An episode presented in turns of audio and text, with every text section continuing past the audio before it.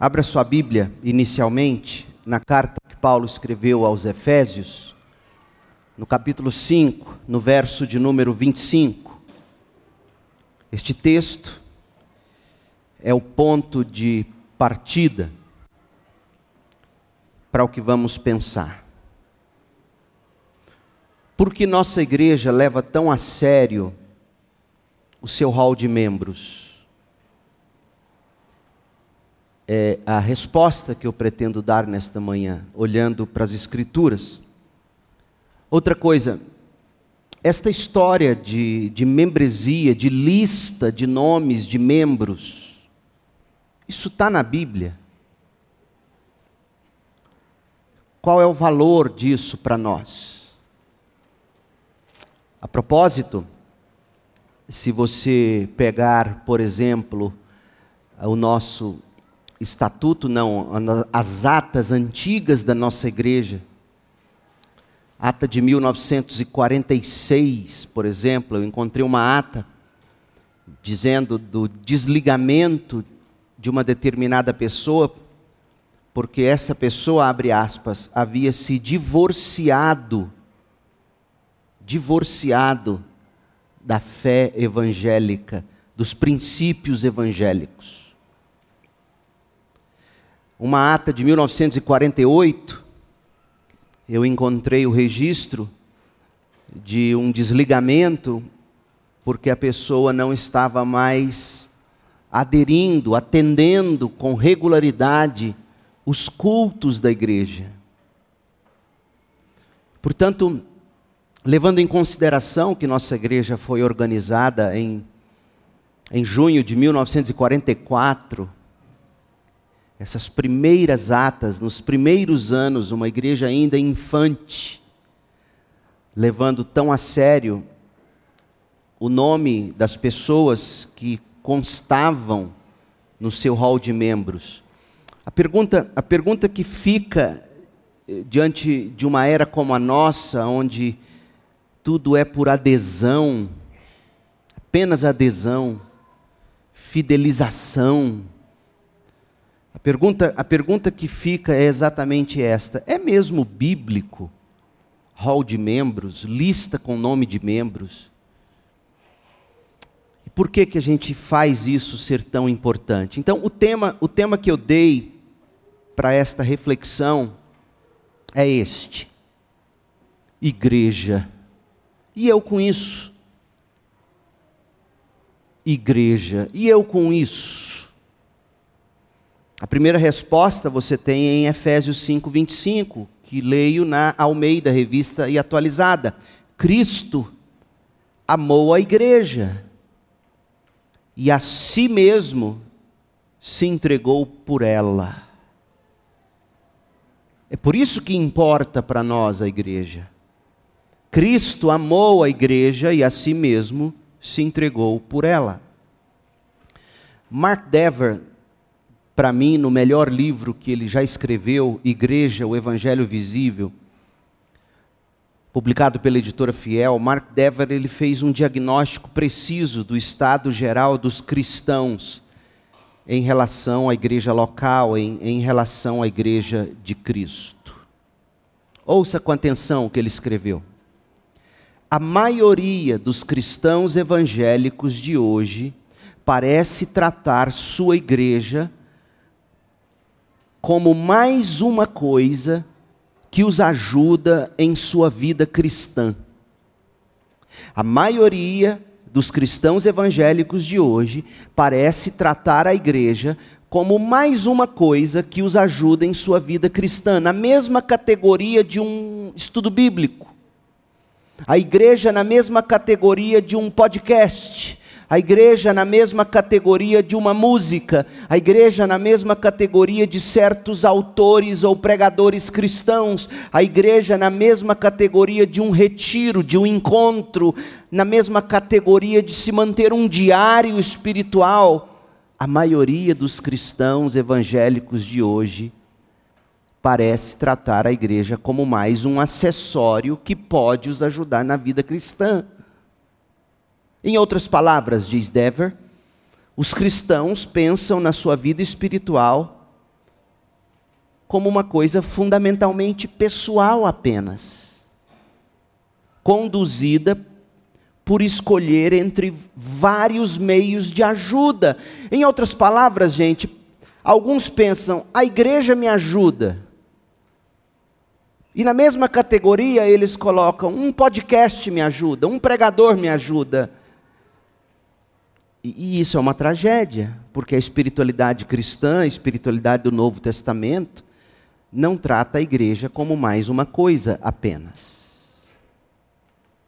Dever, falando sobre a prática de igrejas que se reúnem em múltiplos campos ou sites, igrejas multisites, ou igrejas com o mesmo culto para diversos públicos diferentes, ou congregações diferentes e ainda assim se dizendo a mesma igreja local, Dever cutucou com força a realidade atual dos evangélicos.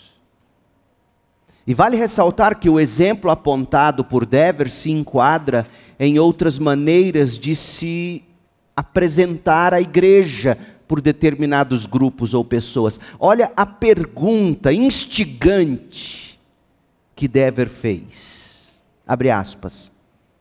É justo questionarmos se a popularidade de igrejas que se reúnem em vários lugares, uma igreja de vários lugares ou uma igreja com o mesmo culto para vários públicos, é, é, é justo questionarmos se a popularidade de igrejas que se reúnem em vários lugares, e eu acrescento, ou que desenvolvem seu ministério como quem oferta um produto. Tipo, venha para a nossa igreja, nossa igreja é uma igreja para a sua família. Isso é um produto. E ele pergunta: é justo questionarmos se a popularidade desse tipo de igreja estimula inconscientemente os cristãos ao consumismo e a passividade, porque eles veem suas igrejas apenas como uma provedora de serviços e não como uma família reunida numa congregação para trabalharem, aprenderem, amarem e servirem juntos. Parece que sim, gente. Infelizmente a resposta é sim. Muita gente trata a igreja como uma provedora de serviço. Transformaram não só o evangelho num produto, num produto que funciona para te dar aquilo que você sente que precisa. Transformaram também a igreja num produto ou numa prestadora de serviços. E nesses termos as pessoas escolhem igreja de acordo com as necessidades sentidas. Quer ver uma coisa? A situação piora quando se considera que grande parte dos crentes, corretamente sabedores de que a igreja em si não é necessária para a salvação, a gente sabe disso. A gente sabe que a igreja em si não é necessária para a salvação o que é indispensável para a salvação é a obra, vida e a obra completa de Cristo. Então, os evangélicos, os protestantes, por defenderem esta doutrina correta, acabam tratando sim a igreja como um acessório descartável, porque já que a doutrina diz que eu preciso só de Cristo para salvação, como único e suficiente Salvador, igreja não salva, então para que a igreja?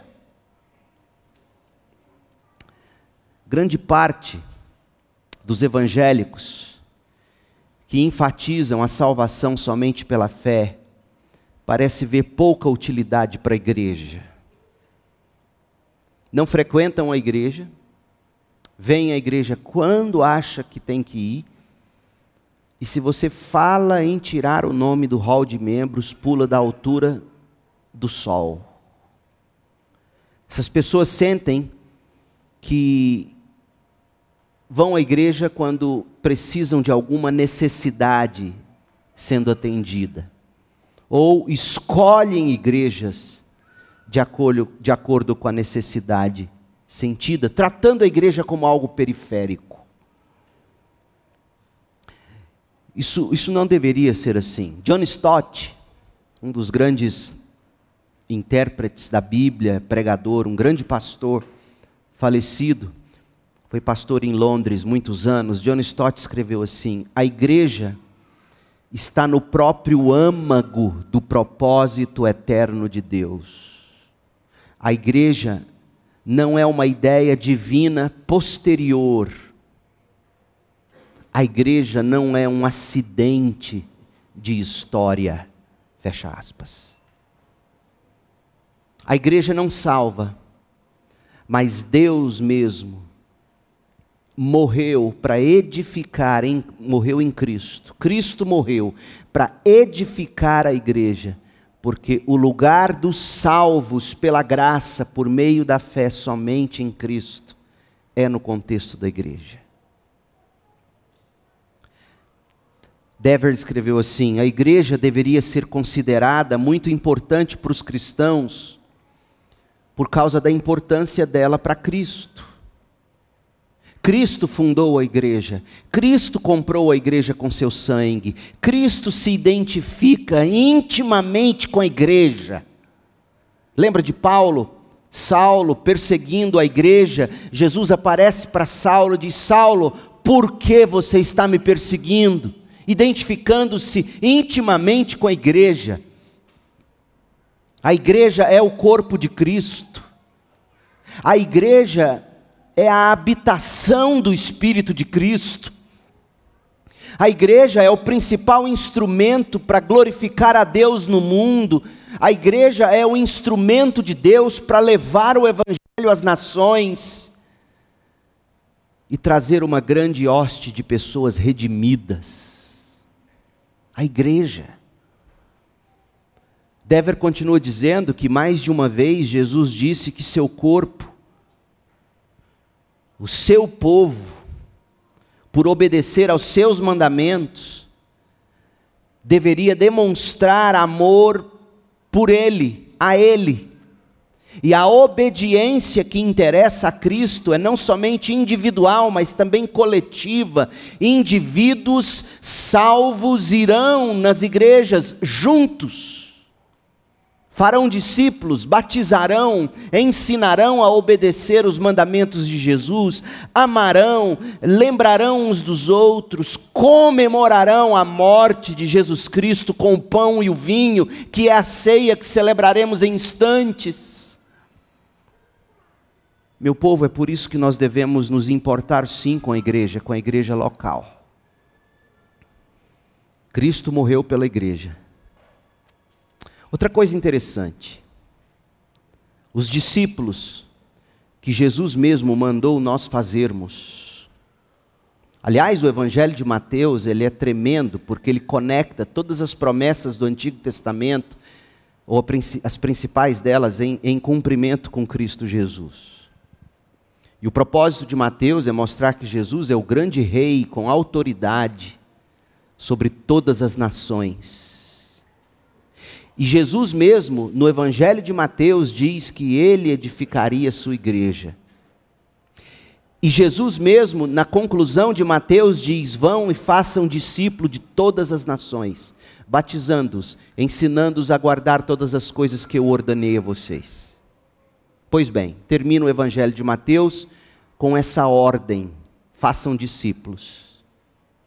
E lá atrás a voz de Jesus dizendo: Eu edificarei minha igreja. Certo? Começa o livro de Atos. E os apóstolos vão cumprir a grande comissão. O que é que eles fazem? Em todo lugar aonde chegavam, os discípulos que eles faziam, eles aliançavam essas pessoas em igrejas locais que eram formadas. Discípulos nascem e são aliançados, pactuados em igrejas locais. É, é muito claro, a teologia bíblica é muito, é muito clara, é muito cristalina. Não existe discipulado sem igreja.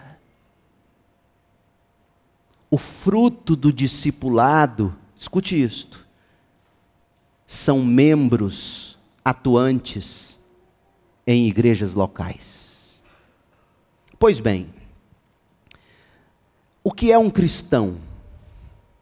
Se você perguntar para um crente, ele vai gaguejar, ele não vai saber dizer. Ele vai dizer o que qualquer pessoa, mesmo não regenerada, geralmente diz. O que é um cristão, gente? Um cristão é alguém que acredita em Jesus. Eles vão dizer. Ora, até o diabo acredita em Jesus. Não é assim? Até o diabo. Tiago, o apóstolo, diz isso. Portanto, a resposta bíblica correta não é, não é apenas esta. O que é, o que é um cristão? É quem acredita em Jesus, é quem creu em Jesus. É muito mais do que isso, gente. Quando você olha para o Novo Testamento, e eu quero te dar um pequeno resumo, um cristão, preste bem atenção, é alguém que se reconciliou com Deus por meio de Jesus é alguém que se reconciliou com o povo de Deus por meio de Jesus. E, portanto, ele é um membro ativo de uma igreja local. O cumprimento da grande comissão em Atos nos mostra isso. Não havia ninguém fora de igreja local, até Paulo, preste atenção nisso, até Paulo se submetia à igreja dele em Antioquia. Ele vivia indo dar relatório para a igreja. Até Paulo. Você ter uma ideia, em Atos capítulo 6, quando tiveram que escolher os primeiros diáconos, você parou para pensar que quem teve autoridade para escolher os primeiros diáconos não foram os apóstolos? Você já leu direitinho sua Bíblia? Você já percebeu que, que Atos dos Apóstolos, no capítulo 6, os apóstolos dão à Assembleia da Igreja a autoridade para escolherem seus primeiros diáconos? Portanto, um cristão é alguém que se reconciliou com Deus, reconciliou-se com o povo de Deus, é membro ativo de uma igreja local, cresce na comunhão do corpo de Cristo, na igreja local, e jamais deixa de se identificar com outros cristãos. Essa é a resposta completa. E você fará muito bem em memorizá-la. Este esboço estará no site da igreja no início da semana, segunda, terça-feira, e você vai poder acessar isso. Isso aqui é parte do curso de membresia, inclusive. Mas você tem que entender isso. Que um cristão é alguém que se reconciliou com Deus por meio de Jesus, se reconciliou com o corpo de Cristo, portanto, é membro ativo de uma igreja local, cresce na comunhão dessa igreja e se identifica com outros crentes. Pastor, é muito bonito em palavras, mas tem base bíblica para isso? Vamos lá, 1 de Pedro 3,18. Rapidinho. Um cristão é alguém que se reconciliou com Deus por meio de Cristo. 1 Pedro 3,18: Cristo sofreu por nossos pecados de uma vez por todas, embora nunca tenha pecado, morreu pelos pecadores, a fim de conduzi-los a Deus. Um cristão é alguém que, por meio de Cristo, foi conduzido a Deus, em reconciliação. Isso é muito claro. Segundo, Efésios 2,14. Vamos lá, rapidinho, escola bíblica dominical. Um cristão se reconciliou com Deus e ele se reconciliou com os demais crentes.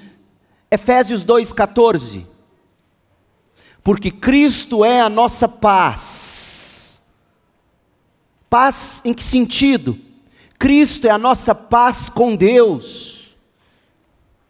Justificados, pois, pela graça por meio da fé, temos paz com Deus. Cristo nos reconciliou com Deus é a nossa paz.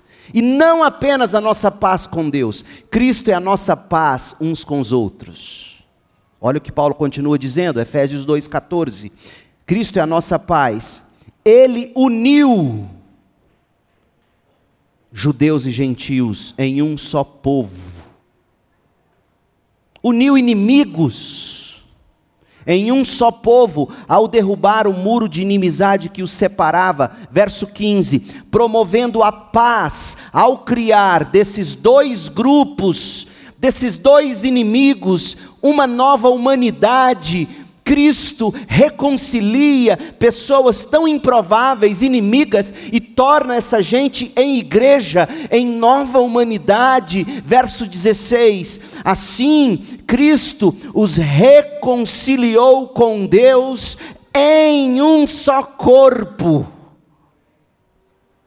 eliminando a inimizade. Gente, cristão é alguém que, por meio de Cristo, se reconciliou com Deus e com o povo de Deus, num só corpo, a igreja de Deus. Não existe cristão sem igreja.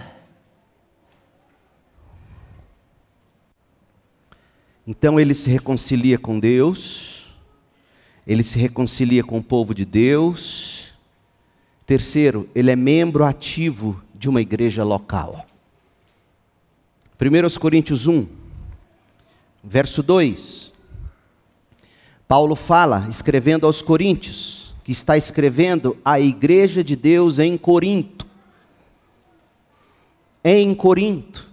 Em Corinto havia um grupo de crentes reconciliados com Deus, uns com os outros, aliançados eram uma só gente, era a nova humanidade em Corinto, era a igreja. E o Novo Testamento está cheio de passagens assim. A igreja que se reúne na casa de Fulano, na cidade tal. Não havia templos.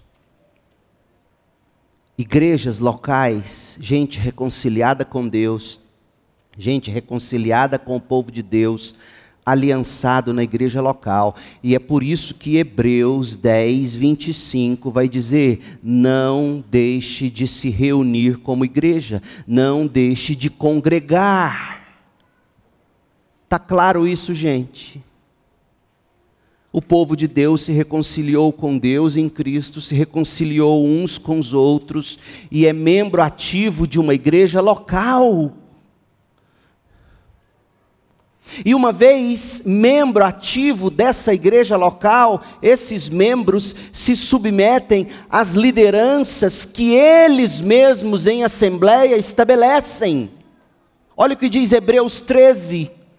Hebreus 13, versículo 7. Lembrem-se de seus líderes que lhes ensinaram a palavra de Deus, pensem em todo o bem que resultou da vida deles e sigam seu exemplo de fé.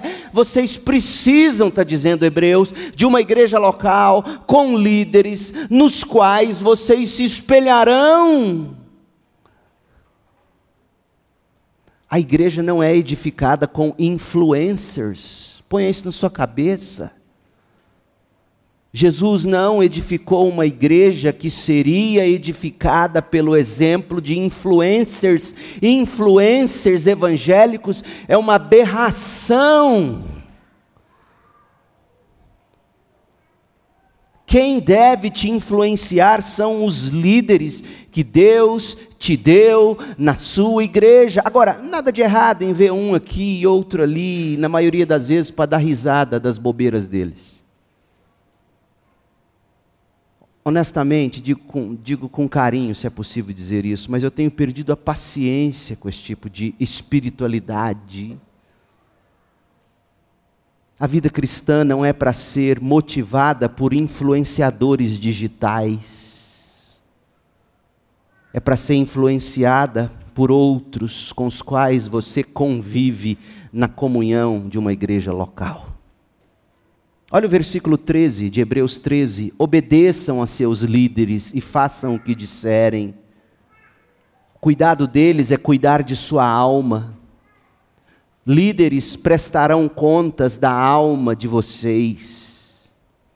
Deem a eles motivos para trabalhar com alegria, não com tristeza, porque seus líderes alegres certamente beneficiarão vocês. Está vendo, gente? Membro ativo na comunhão da igreja local. Esses membros reconciliados com Deus, reconciliados na igreja uns com os outros, aliançados, eles membros ativos de uma igreja local, sendo cuidados, liderados por líderes que a própria igreja estabelece para ser seus líderes, mobiliza crentes para fazer o que 1 de Pedro 4 diz. Olha lá, 1 de Pedro 4, verso 10. Deus concedeu a cada um de vocês aqui na CIB crentes, a cada um, Deus concedeu o dom, um dom pelo menos. E vocês devem usá-lo, não para aparecer em mídia social, mas para servir uns aos outros. Percebe como é que você precisa de uma igreja local para cumprir esse imperativo de Pedro? O cristão recebe dom para servir uns aos outros, e Pedro está escrevendo no contexto de uma igreja local. Romanos 12, versículo 4. Da mesma forma que nosso corpo tem vários membros e cada membro uma função específica, assim é também com o corpo de Cristo. Somos membros diferentes do mesmo corpo e todos pertencemos uns aos outros. Somos membros diferentes do mesmo corpo. Eu já não aguento mais as pessoas saírem dizendo: eu sou a igreja, a igreja sou eu. Não, você não é a igreja. Você é membro, um membro diferente de um mesmo corpo. O corpo, sim, é a igreja. Você é membro, membro não vive sem corpo. Você pode até preservar um membro amputado do corpo em um vidro de formol, mas o membro estará morto naquele formol. Tem muito crente em vidro de formol achando que está vivo, porque não tem corpo.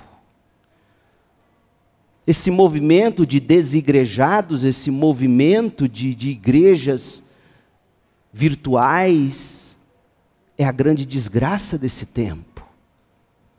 Somos membros diferentes do mesmo corpo. Ora, gente, é, é, é muito óbvio, eu acho que é muito simples. Como é que o meu corpo, como é que eu, Leandro, viveria bem se o meu braço estivesse lá no Rio Grande do Sul? E aí eu fizesse uma chamada de vídeo para ver meu braço lá no Rio Grande do Sul. Isso não existe.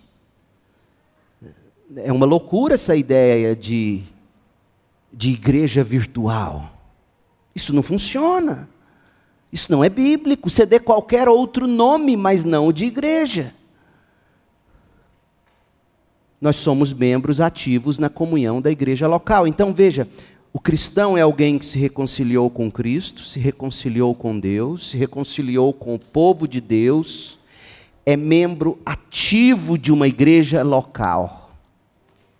E nessa comunhão, em quarto lugar, ele cresce para desenvolver seu ministério. É o que Paulo deixa claro em Efésios 4, de 11 a 16.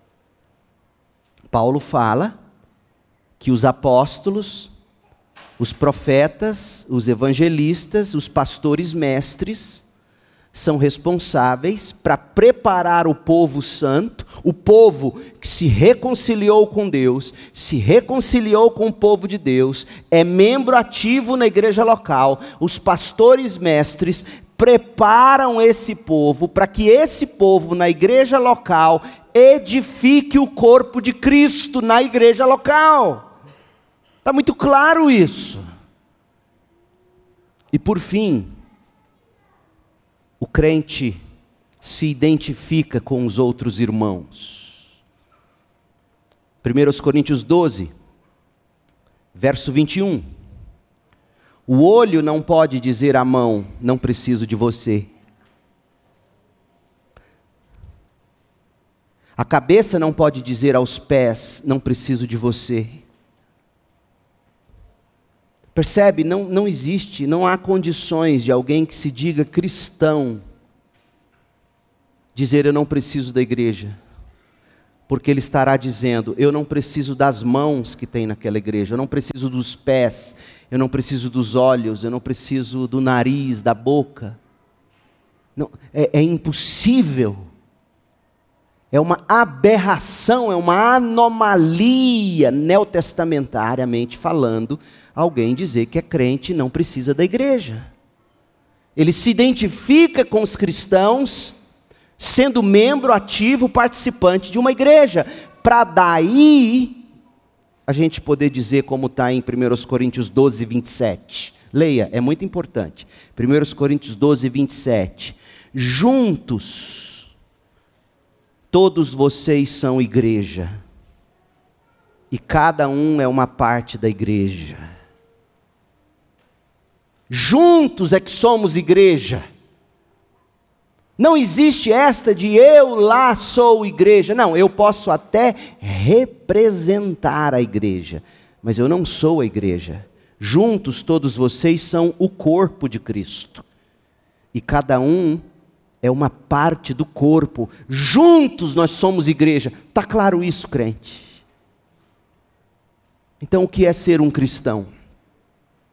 É ser alguém que em Cristo se reconciliou com Deus, em Cristo se reconciliou com o povo de Deus e, portanto, é membro ativo de uma igreja local, onde ele está crescendo na comunhão do corpo, identificando-se com os cristãos. Neotestariamente falando, isso é que é ser crente. Não dá para definir um crente se você não trouxer a igreja para a equação. Pelo menos não de acordo com o Novo Testamento. Agora, membresia de igreja, pastor, o senhor fala tanto disso. Isso, isso é mesmo bíblico? Existem evidências para o que a gente vai fazer daqui a pouco?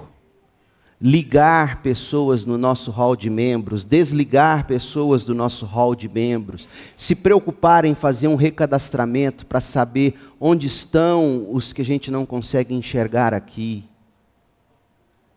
Porque veja, no papel nós somos 460, 497, uma coisa assim.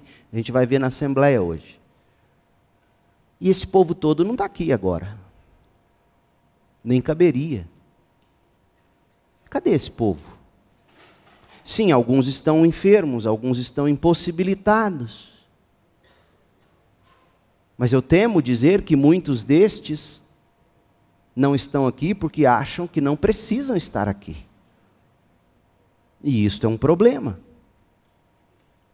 Deixe-me dar algumas evidências do Novo Testamento para a gente ter um hall de membros.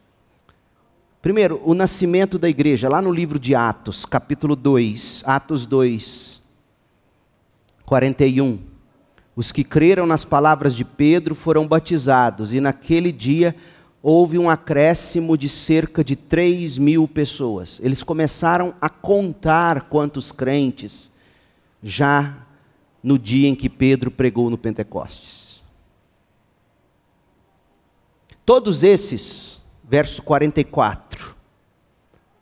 Desde o início, olha o que era ser uma igreja, desde o início.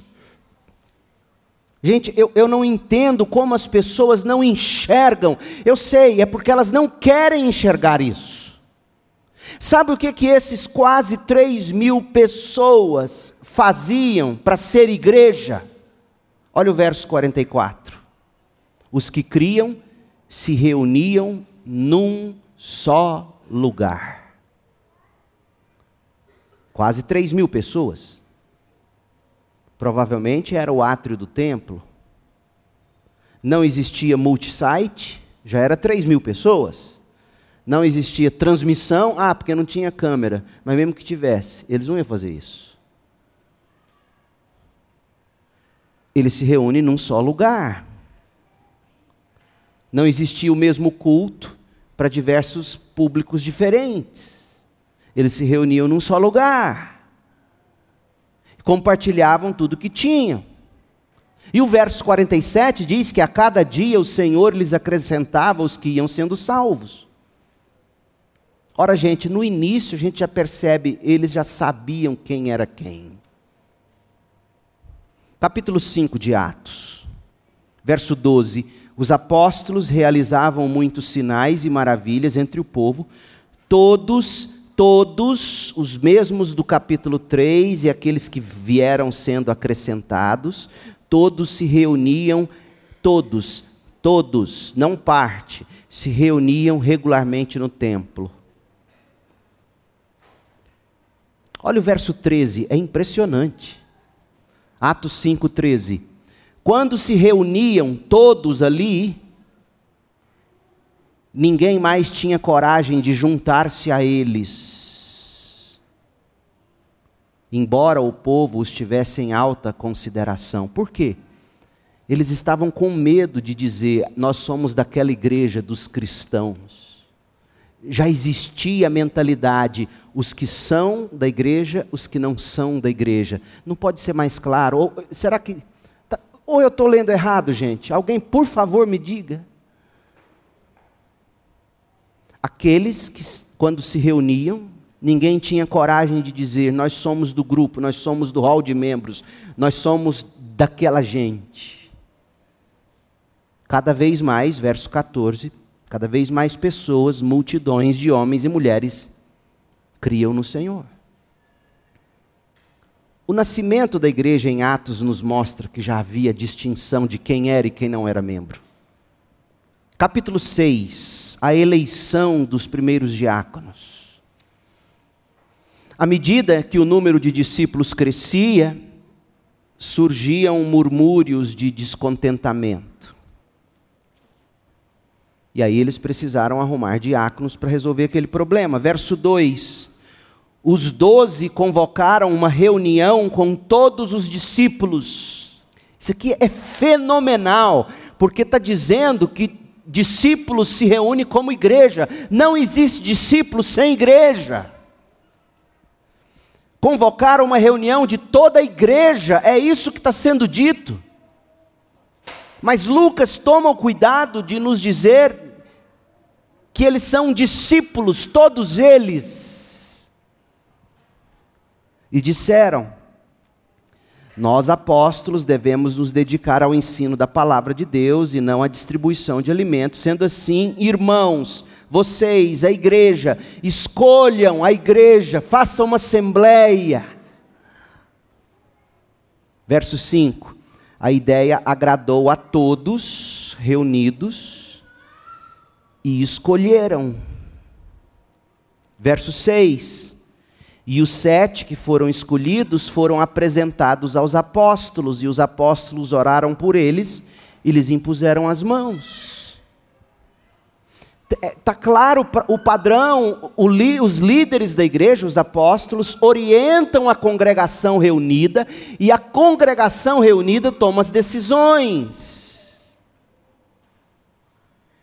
Quando você chega em Romanos 16, de 1 a 17, Romanos 16, de 1 a 17, você encontra Paulo saudando quase duas dezenas ou até mais de pessoas que Paulo sabia eram membros da igreja em Roma. Paulo sabia quem estava lá em Roma. Verso 1 de Romanos 16 fala da nossa irmã Febe, que serve a igreja em Sencreia. Havia uma igreja local em Sencreia. E Febe servia, sim, como diaconisa àquela igreja. Deem saudações a Priscila, a Acla, e ele vai falando, e, e, e depois ele vai falar daqueles que se reúnem na casa dos irmãos a igreja. Agora, Mateus capítulo 18. Mateus 18, de 15 a 20. Jesus é quem está dizendo que a igreja reunida, como nós estamos nesta manhã, a igreja tem autoridade sim para julgar quem deve ficar na igreja, quem não deve ficar na igreja. Não, não, não diga isso, não, não, não aceite dizerem a você que, que a igreja não tem direito de julgar. Tem, reunida, ela tem direito de dizer: tem que ser ligado, tem que ser desligado. Veja bem, não é que a igreja vai dizer quem é salvo e quem não é. Mas a igreja tem autoridade para dizer. Não estamos dizendo, por exemplo, que o Itamar não é crente. Mas pelo que nós vemos na vida dele, ou não vemos dele há muito tempo, nós não temos condições de continuar afirmando que ele seja. Há uma diferença muito grande em você dizer, não, você não é salvo. A gente não tem essa autoridade. Mas a gente tem autoridade para dizer, não conseguimos identificar frutos Aliás, nem estamos vendo os frutos. Cadê o Itamar que há tanto tempo não aparece? E a gente já até tentou ir atrás, mas cadê ele? Percebe? Jesus é quem instrui a igreja reunida. O irmão pecou, você vai lá, exorta. Se ele arrependeu e mudou, glória a Deus. Se não, você leva testemunha. Se não, se apresenta o caso à igreja. A igreja ora, acompanha esse caso por um tempo. Se não deu nada, a igreja desliga. Ou a igreja reunida ouve o testemunho de fé e a igreja liga, seja pelo batismo, seja recebendo uma, uma carta de transferência, de recomendação, de alguém que já se converteu, noutra igreja de mesma fé e ordem, ou noutra igreja de evangelho puro, e essa pessoa professou fé pelo batismo, a gente, a gente a recebe crendo no testemunho dela, sabendo que ela já passou pelo batismo. A igreja liga, a igreja desliga, e quem mandou a igreja ligar e desligar não foi nem Paulo, foi Cristo. Mateus 18. Atos 20. Paulo fala, do verso 28, do rebanho sobre o qual o Espírito Santo coloca determinados presbíteros. Esse rebanho é a igreja local. Atos 20, de 28 a 31. Pedro também diz isso, 1 de Pedro 5, de 1 a 5. Pedro fala aos presbíteros: cuidem do rebanho que Deus te confiou. Você tem autoridade sobre esse rebanho, autoridade conforme Paulo vai dizer em 2 Coríntios 10, 8, 2 Coríntios 13, 10. Deus deu autoridade aos presbíteros para eles edificarem vocês no contexto da igreja local. Isso é bíblico. E o mais impressionante é a lista de viúvas. A lista de viúvas em 1 Timóteo 5, de 9 a 12. Existia, olha, olha, olha 1 Timóteo 5, 9. A viúva incluída na lista para receber o sustento. Pensa bem, gente. Se tem uma lista de viúvas, não vai ter uma lista de quem era membro daquela igreja em Éfeso?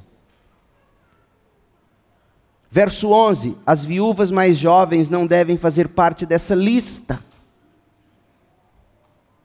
não é invenção de homens uma lista de nomes que devem ou não fazer parte. 1 Coríntios 5. 1 Coríntios 5, versículo 2, Paulo fala de excluir da comunhão um homem que estava se deitando com a madrasta. Paulo fala em excluí-lo. Paulo dá uma bronca na igreja, porque a igreja não exclui, não desliga. Nesse mesmo capítulo 5, versos 11 a 13, olha o verso 12. Paulo diz: Não cabe a mim julgar os de fora da igreja, mas certamente cabe a vocês julgar os que estão dentro. A igreja reunida tem a autoridade de Cristo para julgar os que estão dentro. Deus julgará os de fora, portanto, eliminem o mal do meio de vocês. A igreja reunida, ela avalia não se fulano ou cicrana são salvos. Mas se os frutos dizem algo, ou tem tanto tempo que a gente não sabe nem a cor desse fruto.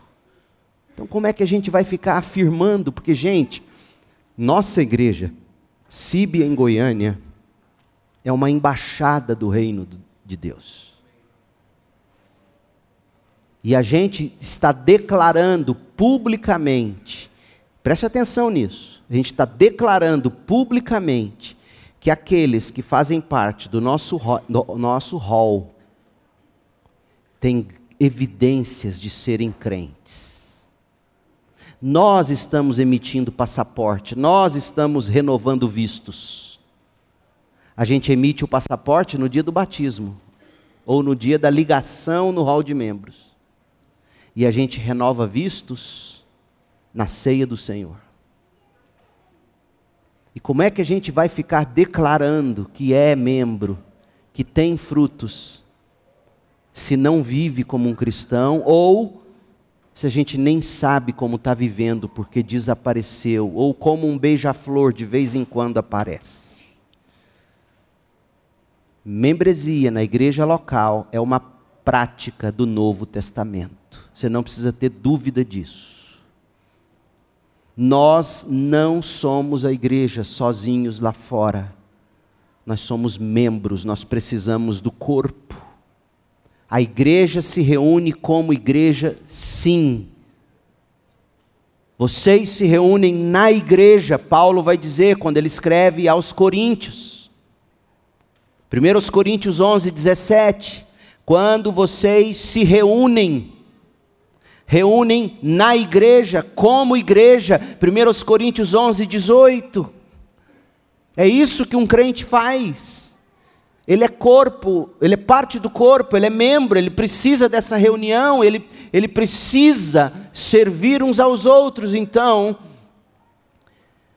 não deixem dizer para você, não queira você pensar que o que a gente faz aqui quando a gente liga e desliga membros, quando a gente se preocupa em recadastramento para saber onde estão e quem de fato somos, nós não estamos agindo como quem inventou algo. Nós estamos buscando praticar o que nós temos visto no Novo Testamento. Com isso em mente, nós vamos agora para a mesa, para a ceia. O que nós faremos? Todos aqueles que já foram batizados, professando assim publicamente a fé, estão em comunhão com a igreja, seja esta, seja a igreja de origem, são convidados a sentar conosco à mesa, a comer do pão, a beber do cálice.